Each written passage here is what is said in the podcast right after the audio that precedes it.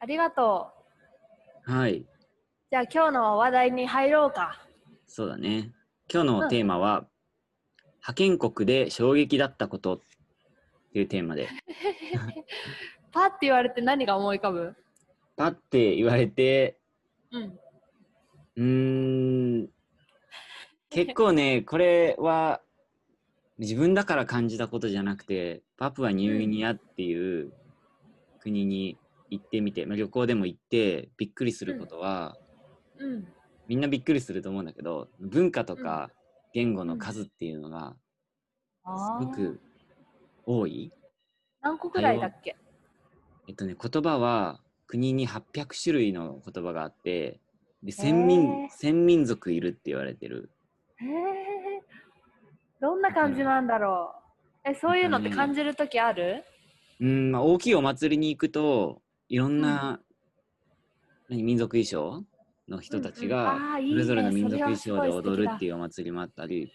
うんうん。でもまあそれはなんだその特別な時やらせっていうわけじゃないけど特別な時しかそうやって民族衣装は着ないし、うんうんうん。ダンスも歌もそういう特別な時のための歌だからあ、そうなんだ。そしたらさ、例えば喋る言葉とかはあそうそそのこでね喋なるんだろう言葉うん。にをそう、うんしゃ喋る言葉を見てみると,、うん。えー、とそれも地域によるんだけど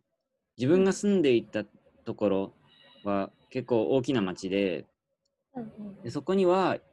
えー、と大体一つ大体って言わないなそこには一つの民族が集中していて、うんほとんどの人が同じ民族語を話すんだよね。だからさほど感じなかったんだけど山の方に出張に行ったことがあってうんでそこはど民族間のなんだ区切りがすごく細かい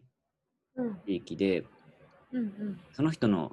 あのその人というか自分が訪問した人の家から町に歩く間にほんと20分ぐらい歩いて町まで行く間にうん。挨拶が2回変わったんだよね。の最初「おはよう」っていこれは例だけどうん うん。最初「おはよう」って挨拶してたのが途中で「ニーハオ」になり途中で「アニョハセヨ」になるぐらい違う言葉が変わ面る白い瞬間がここの道からこっちは違う集落だから違う民族だからさっきの挨拶は通じないぞって言われてねはあって すごい衝撃だったね。すごいいろんな国が一緒にさ住んでるみたいだね陸続きでそうだね。だから民族みんなはうん通じ合えんの、あの他のなんだ日本でいうさうんそのなんだダイレクト方言だ方言みたいにさ、あのわ分かるものなのかなと思ってどうなんだろう多分分からなくてずっと民族間構想が紛争じゃないけどあの民あそうなの族民族同士で戦ってきちゃってたんだけどうん今は英語を話せる人も多いしある程度の共通語、英語崩したうん誰でも話せるようなピジン語っていうパプアの共通言語って、うんうんでそれがいつできたかっていうのはちょっと分かんないんだけど結構国中の人たちがみんなそれを使えるからああそうそれも一つの公用語になってなってるからそうなんだだから今はある程度仲良くやってるみたいなんだけど昔は本当に通じなくて、うんで通じないから戦うし子孫もその同じ民族民族の中であの子孫を繁栄していくからうんそえの境じゃあ目今ははさ、うんそういうあれはないあないのかななんだろう民族間同士じゃないと結婚できないとかあ民族の中でじゃないととかそういうのは今は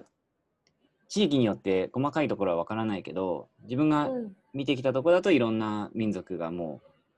一緒う、にあの別の民族で結婚して、ああそうなんだうん、うーんでもそうすると子供がその親の言葉を話せないから共通語しか話せなくなっちゃうからうんうんそうやってどんどん民族の特徴とかあ失われてくそう言葉がどんどん減っちゃってるんだって今ああなるほど、ね、だからいいこともあるしうんなかなか難しいというかそうだね悪いこともあるし、ううんうんん